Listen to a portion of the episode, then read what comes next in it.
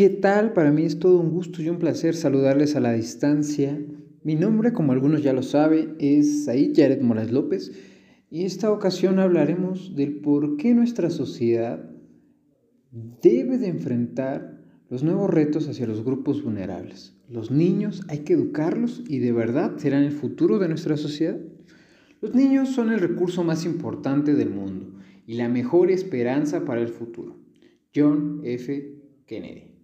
Como nosotros mismos lo hemos notado, la educación en nuestro país es muy atrasada y me atrevería a decir obsoleta en los niveles básicos. Somos tan ricos naturalmente y tan pobres de ideas. Es por ello que el desarrollo social, económico y político se ve gravemente afectado, no solo nuestra sociedad, sino también de una futura sociedad. Porque lo que pongas en los primeros años de tu vida quedará en ella hasta más allá de la muerte. Para poder entender y formular posibles soluciones, tenemos que definir los términos de educación e infancia. Eric Fromm, psicoanalista alemán, definía que la educación consiste en ayudar al niño a llevar a la realidad lo mejor de él. Por otro lado, la infancia es una realidad esencial y psicológica definida con maneras características de razonar, sentir y actuar, formas que se expresan mediante el juego. El por qué considero a los niños como un grupo vulnerable en la sociedad se debe a que la discriminación genera un círculo vicioso de exclusión social.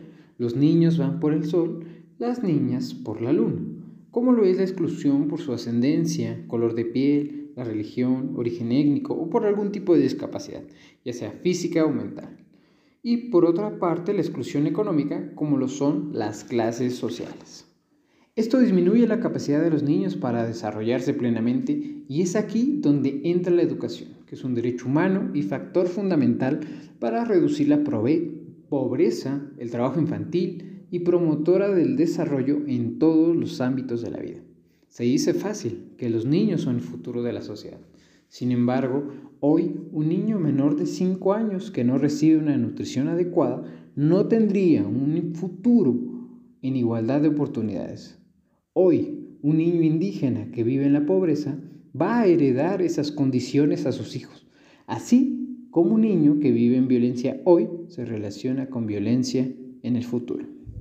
Es por ello que los derechos humanos de niñas, niños y adolescentes están presentes en documentos como la Constitución Política de los Estados Unidos Mexicanos, en tratados internacionales y esencialmente en la Convención sobre los Derechos del Niño y la Ley General de los derechos de las niñas, niños y adolescentes, que enmarca de una manera enunciativa y no limitativa lo siguiente, derecho a la vida, a la supervivencia y al desarrollo, derecho a la identidad, derecho a vivir en familia, derecho a no ser discriminado, derecho a vivir en condiciones de bienestar y un sano desarrollo integral, derecho a la educación, derecho a la libertad, de pensamiento, conciencia, religión y cultura, derecho a una vida libre de violencia, a la integridad personal.